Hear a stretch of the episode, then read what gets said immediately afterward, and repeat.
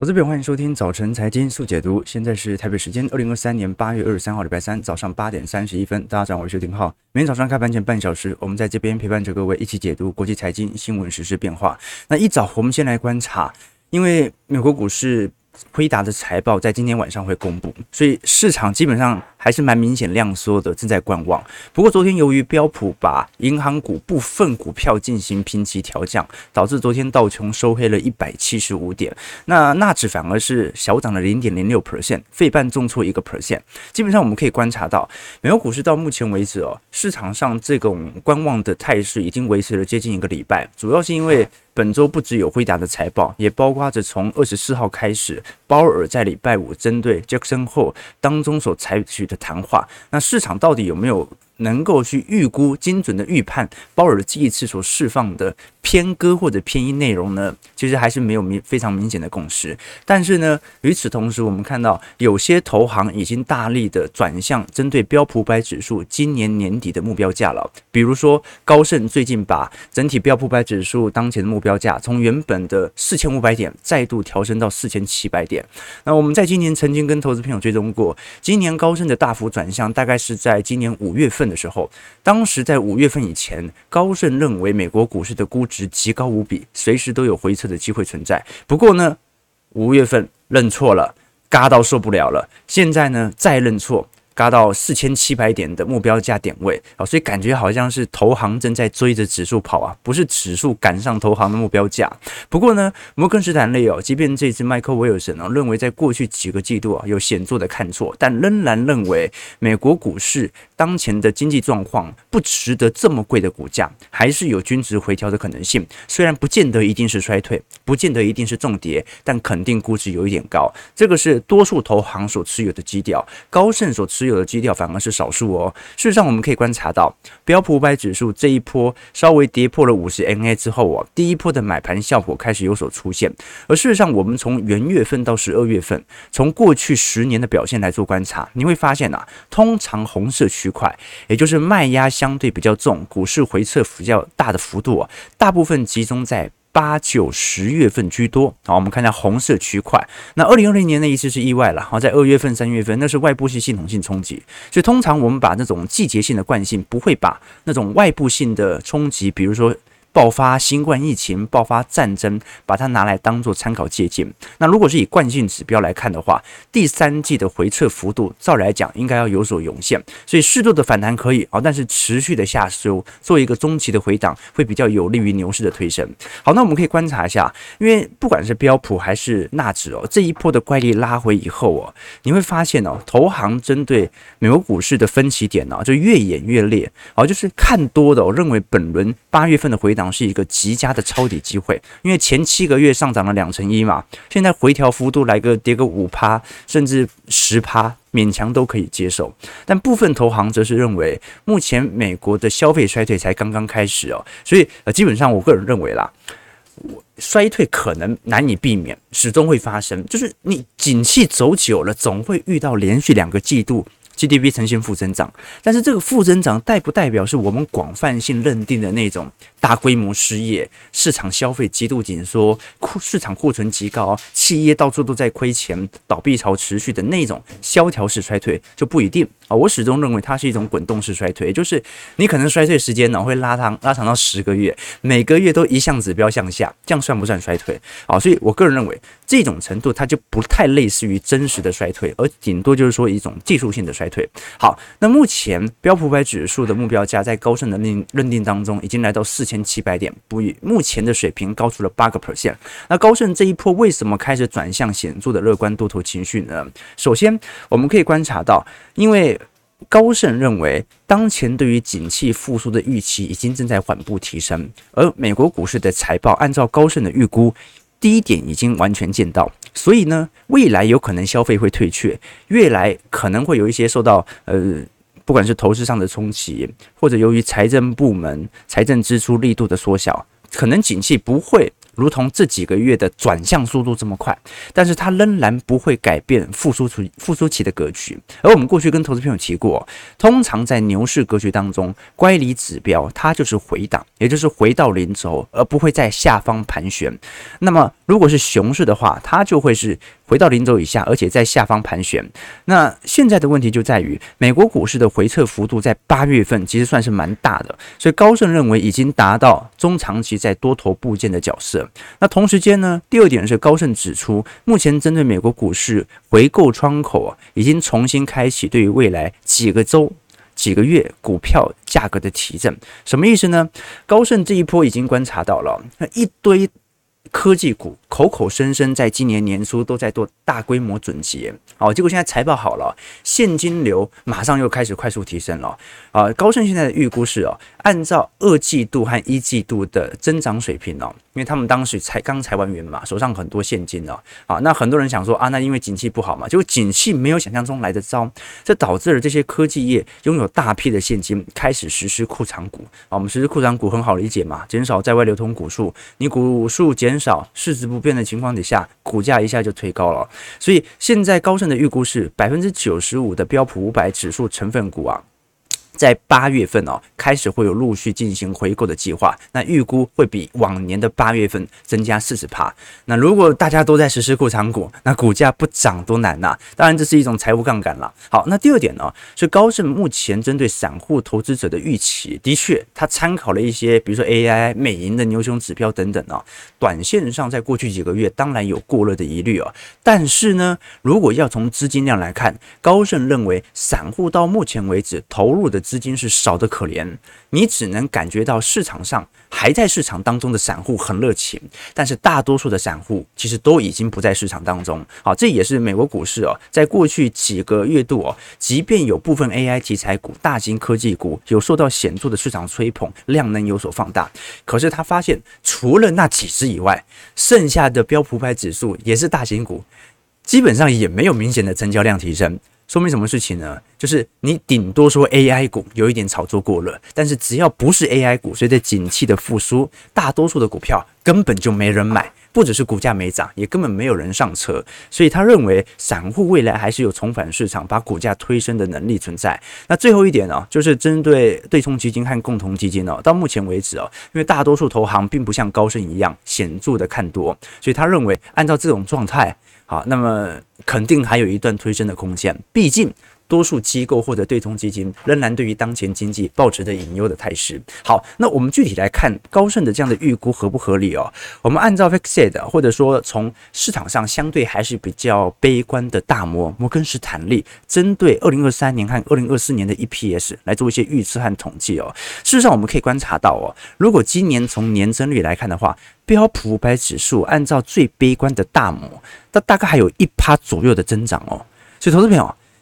就算今年是景气下行年，今年赚的钱还是比去年多一个 percent 哦。好，所以今年股价是不是一定要比去年低？这就不一定了。这就是高盛为什么把目标价调升到四千七百点的一个重要原因。当然，大摩有其他的看法。当然了，我们也要了解到，基本上标普五百指数哦，呃，有一半左右的企业啊。都还是亏钱的，而且亏钱幅度也不小。金融业是稍微亏一点，那 REITs 亏了三个 percent 啊，医疗健康亏了十三趴，原物料概念股亏了两成一，能源概念股亏亏了两成九。那我们要承认啊，标普百指数还是有很大一批族群是属于能源概念股，人家埃克森美孚啊。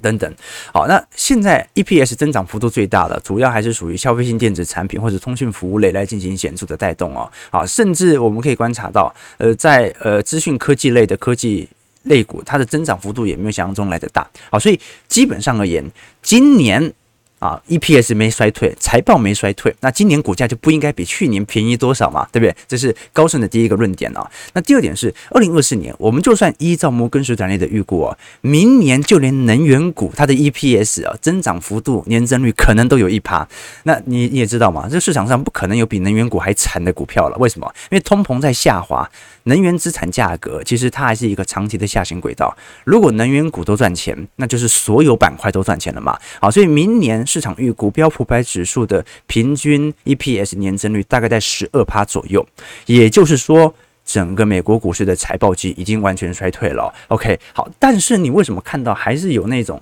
呃，像大摩还是始终保持着戒慎恐惧，或者你看见巴克莱啦。呃，UBS 瑞信、瑞银啦，或者像是富国啦，就对于美国经济，它还是保持着某种隐忧。难道是他们针对财报的预期值呈现明显的落差吗？并不是，其实大家对于标普五百指数的 EPS 都预测的差不多。那为什么这些人明明就知道明年赚的钱会比今年来的多，但他仍然保持着看空格局呢？主要还是来自于基期问题是第一点啊，本益比 PE ratio 推得太高，也就是。呃，市场不太相信，就说股价能够持续的这样子向上推升，让本益比永远维持在这些大型科技股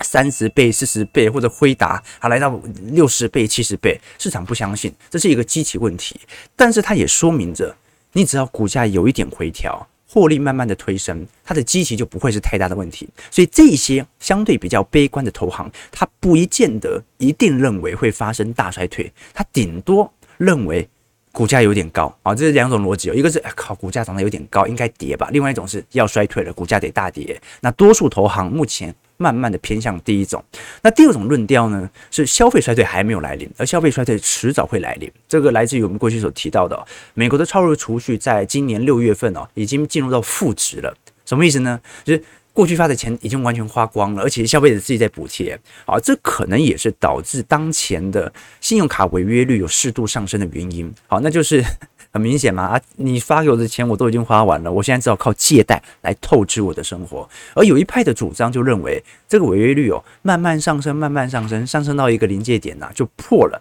你就发现哦。他也没办法靠借贷继续维持当前的消费，最后形成的就是全面性的消费紧缩啊，因为等等同于倒债嘛。那我们可以观察到啊，如果按照美国的 U GDP。啊，季增率来做观察，因为美国的季增率，它衡量的就不是单纯以财报衰退了，它衡量有百分之七十是属于消费衰退啊，因为美国 GDP 只有三成是属于投资和库存变化了，七成都是属于消费哦。那你可以观察到啊，好，按照当前巴克莱的预估哦，大概在明年的二季度到三季度左右。比较有机会进入到消费性的连续两个季度的负增长，不过投资们也可以观察到了啊，这个衰退幅度是零点五趴都没有到啊，零点五趴都没有到，所以这样子算不算衰退？啊，你从技术性定义来看啊，那就勉强称之为衰退。但是这个衰退我们也很清楚，它不是很严重的衰退啊，所以我们现在是滚动式的衰退，未来基本上就是滚动式的复苏。滚动式的复苏就不宜起涨，最好呢在下方盘旋久一点啊，让散户啊稍微啊不要上车，时间拉长一点点会比较适合。OK，那当然了，上一次哦。呃，我们可以观察到，美国股市八月份虽然有所回调，那回调幅度其实也没有想象中来的大了，对吧？那上一次大的回调是怎么发生的呢？大家应该还记得，在今年二月份到三月份的时候，当时由于 SVB 系股银行的破产，导致全球股价做显著的回档，而且回档幅度时间蛮长的哦，那幅度大概回档到两个月，在下方盘旋哦。OK，所以市场上现在比较聚焦的是有没有可能是辉达这一次的财报财测不如预期所引起的股价大规模的。幅度修正啊，或者鲍尔的释放谈话，那我个人认为啊，如果硬要修正呢，鲍尔的谈话反而没有那么重要。为什么呢？因为鲍尔你大概可以预料得到，啊，他对于通膨的担忧以及对于当前经济的信心，反正就是那一套话了。我个人是这样想的。但是呢，对于辉达的财报和财测，到底能不能如此亮丽的表现，这就真的很难说。啊，毕竟呢，除了诶，辉达以外，看起来好像其他呃个股的财报财测也没有多亮丽的表现啊？难道苹果能够多亮丽吗？苹果也不公布财测了吗？iPhone 十五，老实说，你要卖的比 iPhone 十四好，事实上也是有一点难度的，对吧？OK，所以呢，基本上抛售潮可能还是会持续啊。加上呃，目前为止哦，由于美国股市哦已经有开始明显由空转多的心态，让股市进行一个中长期回调，我认为会比较正常。所以我个人认为，呃，再让它修正一下。反而是一个多头牛市的确认，好，这个是我的想法，所以我想说到目前的格局哦，你说这个这波乖离回档真的有大到很离谱吗？其实也还好啊，也还好，现在顶多叫休息，现在还不能叫做回档吧，对吧？好，那目前啊，我们可以观察到市场比较聚焦的其实是明天啊，Jackson Hole 鲍尔即将所发表的谈话，因为这个是呃整体债券市场大家比较关注的啊，大家对于股市好像现在不是很。不是很在意啊，想买的也买不到便宜的点位啊，想卖的呢又觉得还会涨更多，对吧？那真正比较担心的，很多人担心的是债券的问题哦，因为你看到很多债券型相关的 ETF 现在正在挑战回前低哦，啊，这个有点意外哦，在这个时间点呢、呃，十年期公债殖利率开始冲高，不过我我始终认为啦，它应该是最后一波的冲高啊，所以如果有明显的乖离修正哦，这个对于保守性资产的投资者来看啊，它也不算是一个。太坏的消息，对不对？好，那股市高级期又下不来，手上有现金的也不知道该怎么投。那反而债券是一个可以留意的方向哦。那我们先来观察联总会在十一月份的升息概率哦，其实在最近有蛮显著的提升效果，最近已经高到五成了。好，高到五成了。那我们过去跟投资朋友提过嘛？好，升息不止，行情不止啊，对不对？就你你还敢升息，就代表着经济完全能够承受你给予的鹰派谈话嘛。事实上，我们可以观察到啊，多数人百分之八十二的投资人在彭博社的调查底下是认为这一波很有可能是出极度鹰派的谈话。那当然了，我们具体看，目前美国十年期的呃实质利率哦，基本上已经接近到两个 percent 了啊，也就是说。因为美前美国目前十年期公债殖利率大概在四点三趴左右啊，那如果你把通膨率给扣除掉之后啊，事实上它已经快要接近有两趴左右的正报酬啊，也就是投资十年期公债啊，你说今年以前的不一定能够抗通膨啊，今年能不能抗通膨？肯定是的，包括连三十年期房贷利率贷款都在快速的飙高当中。那我们真实要观察的是鲍尔哦。到底他会比较强调，由于利率高强度紧缩所形成的副作用，所以不宜升息过快，还是他认为必须要加紧的升息来以防通膨有拐头上弯的机会存在？这两种是不同角度，因为我们都很清楚哦，虽然整体科技业的财报没有受到太大的影响，但是很多跟利率相关的产品或者部门受到的冲击力度其实是来得很大的。我举个例子来说，其实今年呢，虽然大银行。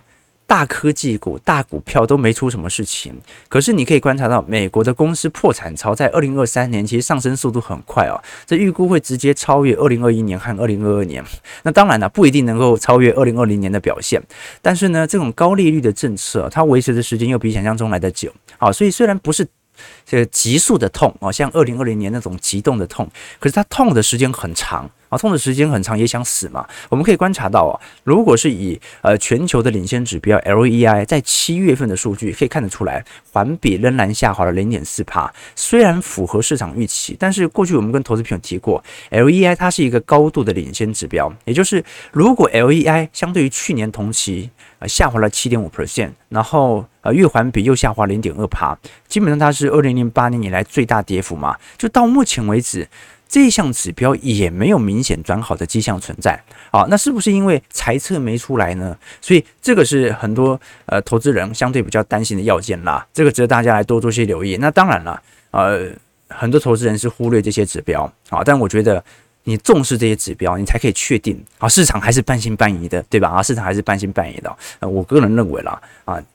我们我觉得是现在是同时进入在滚动式衰退和滚动式复苏，就是好消息也有，坏消息也有。好，那空头他就拿坏消息来解释，那多头他就拿好消息来解释。好，那大家知道我是多头，好，但我也不会只拿好消息来解释，我是借由好消息和坏消息都存在来确定现在这个价格不算极端离谱昂贵。好，我是用这样的方式来判定的啦。如果市场上只剩下利多，像二零二一年年末的话，那真的要小心了。啊，市场上哦，在初升段当中，通常都是利多利空交错的啦。在主升段当中哦，是利空消失，而利多不断浮现。在繁荣期啊，就是末升段呢，啊，就股价开始高位盘旋了，只有利多啊，只有利多，但是股价涨不动。好，那个时候要特别小心哦。好了，那刚才讲了很多，事实上这一波资产价格。敏感度最高的，除了美债殖利率之外啊，另外一个是美元指数。美元指数基本上从二二年初到九月份的峰值表现哦，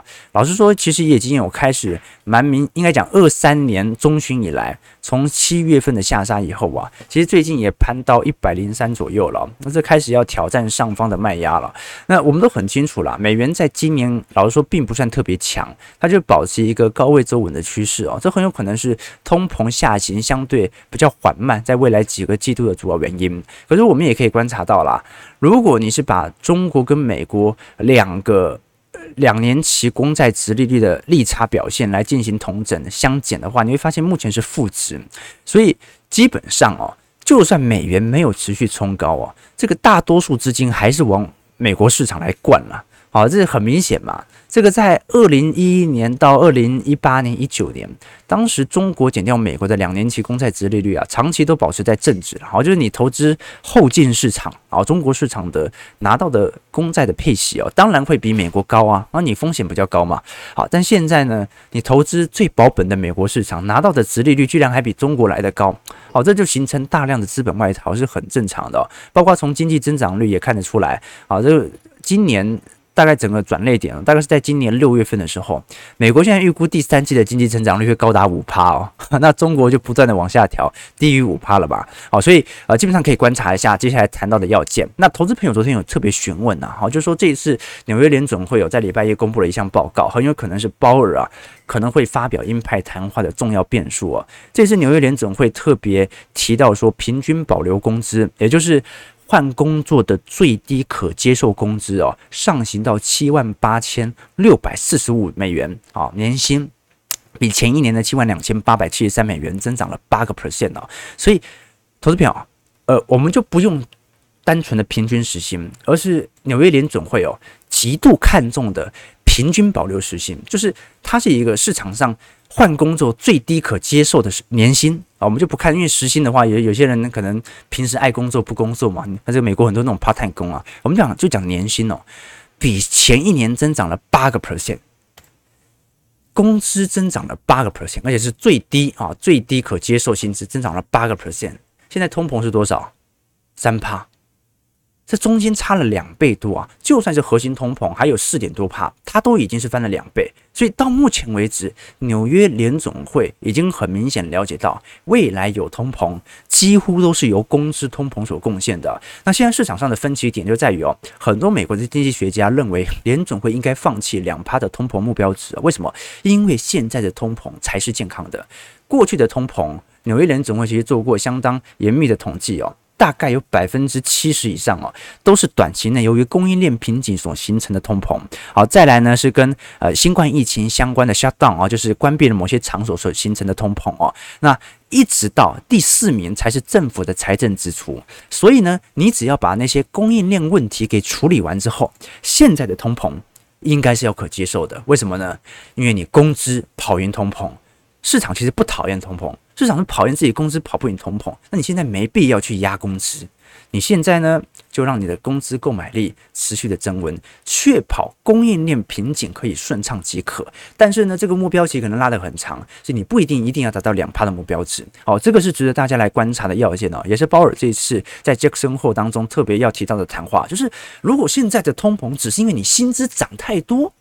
那你还有必要来抗通膨吗？这个是蛮蛮值得有趣的要件的。当然了，呃，过去两年工资都是跑输给通膨了啊，所以现在啊，到底要加紧的把所有通膨一举歼灭。还是要让这个工资跑赢通膨的情况持续，这个是反而值得大家来留意的。好，我们看一下美国股市的表现哦。呃，道琼下跌一百七十四点，零点五一 percent，在三万四千二百八十八点；标普下跌十二点，零点二八 percent，在四千三百八十七点；纳指上涨八点，零点零六 percent，在一万三千五百零五点；费半下跌三十三点，零点九三 percent，收在三千五百二十七点。这个还是看得出来了。没有股市很明显还是量缩的，所以股价短期内的波动没有太大的借鉴意义。事实上，我过去跟投资朋友提过，短期的股价本来就是随机性的，你能够猜到它的变动，它就不算是股票市场了。啊，尤其是在短期，我们只能靠长期的周期来判断现在是贵还是便宜，甚至就连长期我们都无无法去预估它上涨的速率多快会达到目标价，这个就有很多预测的成分存在了。所以短期股价本来就是随机性的，你能够猜到的，它就不是真的股票市场了。昨天情人节嘛，今天早上才跟小编在聊啊，就说谁最害怕情人节？渣男。啊，对不对？渣男最害怕情人节，因为要要同时面对很多个嘛。那节日只有一天哦，那时间很难分配啊。所以有、哦、这个七夕哦，啊，其实加班也是可以理解。但是如果加完班吃个宵夜，时间都不允许的，那八成有鬼。好，那八成有鬼。然后我就跟小编聊啊，我说你觉得哦，因为前两年大家应该也感觉到了，就这两年有很多那种啊那种明星的新闻，都会让人家啊这个大出意外啊，发现。这个看起来风光亮丽、居家可爱的男明星啊，结果都是渣男这样子哦。然后我就问他说：“你觉得渣男哦，大概是什么样的模样？什么样的男生要小心哦？”然后小编就说：“基本上大多数女生都这样讲的，就是那种酷酷帅帅的啊，有时候会那种情绪勒索女生呐，啊耍帅啊，让女生为他做牛做马啊，脾气很差啊，吃软饭，非常自私啊。”我说：“哎，这种印象的男生哦，都是事后论哦，就是。”大部分女生都知道这种男生有点有点问题啊，就是那种坏坏的男生，吊儿郎当的女生，其实早就已经有所戒备了。现在女孩子都很聪明的，所以这种男生呢，我跟他讲说，因为我是男人呐，我很懂男生在想什么。这种男生通常都不是渣男啊，投资朋友你要记住啊，就不应该不讲投资。女孩子你要记住，就通常那种吊儿郎当的、酷酷的啊、帅帅的、屁孩屁孩的，通常都不太渣。真正的渣男都是什么样子啊？啊，金融圈是一个经典嘛，哈，金融圈很多渣男，金融圈每天穿那个西装打领带，就是那种干干净净，没有特别帅啊，可能还脸还有点油啊，额头特别高，甚至头发不多，但是呢，有一点才华，有点口条啊，逗着女孩子啊哈哈大笑呢。而他吸引女孩的地方啊，也不在于他的脸，他脸就干干净净的，也不在于什么酷酷的个性啊，他吸引的地方就在于感觉对这个社会。有益无害的男人，这个往往是最可怕的啊！就是根据我们的我的观察啊，啊，就是那种真的渣的，都是表现起来很斯文、客客气气的，对女孩子很好，然后很幽默啊，这样的男生呢，最容易渣啊，对？就是啊，这股票市场当中哦，你能够猜到的就不是不是真的股票市场了，在这个渣男市场当中哦，你绝对想不到的，就有可能是渣男。啊，这个是我的我的我的我的原则了，我的想法啊，就是说短期股市的原则是什么？就是不可预测。如果可预测，它就不是股市了。所以渣男也是一样啊，所以我觉得大家要小心一下这种男生，就是那种看起来最有益无害的，反而要特别小心。然后还跟你讲说七夕要加班，哈，这加班加班可以到几点？吃个宵夜也是可以的，对不对？OK，啊，我不说我啊，我不说我，OK，我不说我啊，有益无害的那种最恐怖。斯文败类，好对不对？啊，OK，OK，好，我只是分享我的想法，大家小心哈，小心哦，啊，这个年头哦，你才可以看清楚男人的真面目，啊，要小心，要小心。好，我们看一下 本周嘛，本周我们还是要做一些预判哦，啊，虽然预判不可靠，但是预判呢有趣嘛，我们可以观察到，因为辉达。这一次即将所公布的财报哦，市场主要是集中在 H 一百晶片的利润率哦，市场预估这次利润率几乎可以达到百分之一千呐，哦，等于是翻了十倍了。而现在你看到很多啊，巴伦周刊的资深作家 Ted King 哦，他在他的 Twitter 上就特别写到哦，美媒这个辉达的 H 一百晶片的制造晶片成本大概是三千三百二十美元，但他给客户的报价大概是两万五千美元。到三万块左右，那那利润率那根本就爆表了嘛。所以我们可以观察到，因为到目前为止，市场针对辉达的 Q2 的财报和整体 Q3 的财测都有非常显著的拉抬效果。辉达到目前为止啊，虽然昨天有稍微回跌了，但今年以来累计上涨幅度还是高达两百二十个 percent 左右。与此同时，费半。的上涨才高达四成而已而已，所以值得大家来关注。因为辉达这一波的拉抬效果来得非常之显著，那它到底有没有能力带动整个费城半导体相关产业链的持续向上拉抬？这个是值得大家来关注的哦。因为美国目前出现了一个蛮有趣的情况，你像昨天 IDC 所公布的全球半导体行业投资哦，不管是在手机晶片的部分，还是属于电脑晶片，或者是属于特殊制成、车用晶片等等哦，这根据现在 IDC 的报道哦，二零二三年，十家全球最重量级的半导体企业，包括台积电哦，投资额会减少十六 percent。不过要各位要记住哦，台积电是没有下调资本支出的，它只是把呃营收预预期获利。有所下调而已，资本支出今年没下调，所以大部分的半导体商其实都在下调今年的整体展望和产量哦。比如说，不管是 Samsung、苹果、小米、OPPO，好，这些它也是重量的呃手手机品牌的晶片的呃需求方。那基本上今年的年减幅大概都是一成左右起跳哦。事实上，苹果今年衰退幅度已经算小的哦，苹果今年衰退幅度才六个 percent 哦，而且重点是第三季、第四季，到时候才可以值得大家来留意哦。那跌幅比较重的哦，你像小米。米啊、OPPO 啊等等啊。好，那基本上笔电也是一样，不管是 HP 或者联想、戴尔等等啊，衰退幅度都是双位数字以下，而且你看戴尔这衰退幅度直接来到三成九了。那现在的问题就在于哦，在美国的市场当中，由于今年的大幅度年初在资本准结的效果底下，投资其实限缩很多。可是你会发现哦，今年美国的制造业。如果只看美国，看全球都在说，可是看美国又在上升，那这到底会是怎么回事呢？那很明显嘛，啊，这个晶片法案的资金拨下来了哈，所以你可以了解到，美国今年的，尤其对于半导体的景气周期是大好啊。你可能会觉得说，全球明明就是呃这个产量啊、产能利用率都在下滑啊，但是呢，对于美国来讲啊。投资额和制造业的扩厂速度都在增加当中，不管是三星的德州厂，还是美国亚利桑那厂啊台积电厂，都在大规模的上升当中。尤其在半导体领域相关的劳动力需求，上行速度更快。啊目前呢、啊，美国的劳动力在，尤其在半导体相关的劳动力短缺啊，上行幅度是有史以来最大。市场现在预估，呃，亚利桑那州的投产计划已经从二零二四年年底推行到二零二五年，而且按照啊最新 IDC 的预估，很有可能会往后延。那往后延的原因，并不是因为原材料的缺乏。或者产能进度相对比较缓慢，一个最大原因找不到人啊，找不到人，除非你把所有台湾人都载过去，好，所以这个是今年蛮极端的现象啊，所以到底有没有可能出现美国经济大好，全球经济普通的，或者中国经济大坏的倾向呢？搞不好在二零二三年、二零二四年真的能够完全见到这样的一个趋势哦。好，我们看一下台北股市的表现，台北股市昨天老实说了，量能也不是特别大，勉强碰到三千亿，上涨五十六点，那一样守在半年线左右，那外资的部分。老实说，到目前为止，台币还在三十一点九块啊。那看出来，他也没有真的要把股票做蛮明显的意愿的回补啊，反倒是小台是意愿蛮高的啊。小台到目前为止还蛮愿意接的。呃，我们就看一下本轮的怪力回家会有多大了。搞不好小台大获全胜呐，这也是有时候会发生的事情啊。只不过呢，最近小台的看多情绪的增温，其实蛮不匹配当前的量能的啦。啊，因为你看到散户现在在期货单，呃，抄底的这么厉害，好，但是在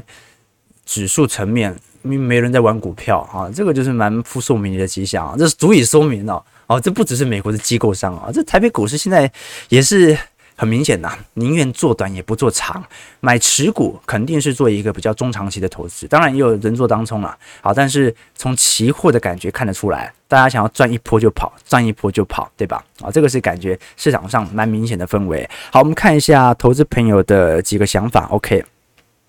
啊，呃，OK，OK，啊，是按说我啊，对的，我的我额头是高了一点啊，但是。啊，我的发际线在向后，其实是人生在向前。OK OK，好，这个这这这里是驾训班，不是驾训班，我们这是个财财正经的财经节目。OK 哦，OK OK，啊，大家有没有正经一点的问题啊？有没有正经？的确，呃，非 AI 类股哦，营收一直在回升哦，一直股价一直破底，的确也不合理哦。对，就是今年。不管是台北股市还是美国股市，你都会感觉到蛮明显的，就是最坏的时间已经过，但是复苏有一点乏力哦，所以基本上目前的复苏也不值得这么高速的价格急涨。呃，滚动式的复苏啊，照理来讲啊，是一个族群一个族群释放利多利多这样的消息，慢慢的拉抬起来哦，不太可能就是靠某个题材就把股价嘎到某种点位哦，这种往往的急涨，最后伴来的就是急跌。所以美国股市和台北股市啊，当前的情况在本周短期内很明显都是属于量缩观望的态势，但等到辉达的确定性发酵之后，鲍尔的杰克森霍年会的演讲发酵之后哦。基本上，大家的聚焦点呢，就是把九月份的利率的定调当成整个股票市场的常态了。那我个人认为啊，现在这种情况啊，不管他们说什么消息哦，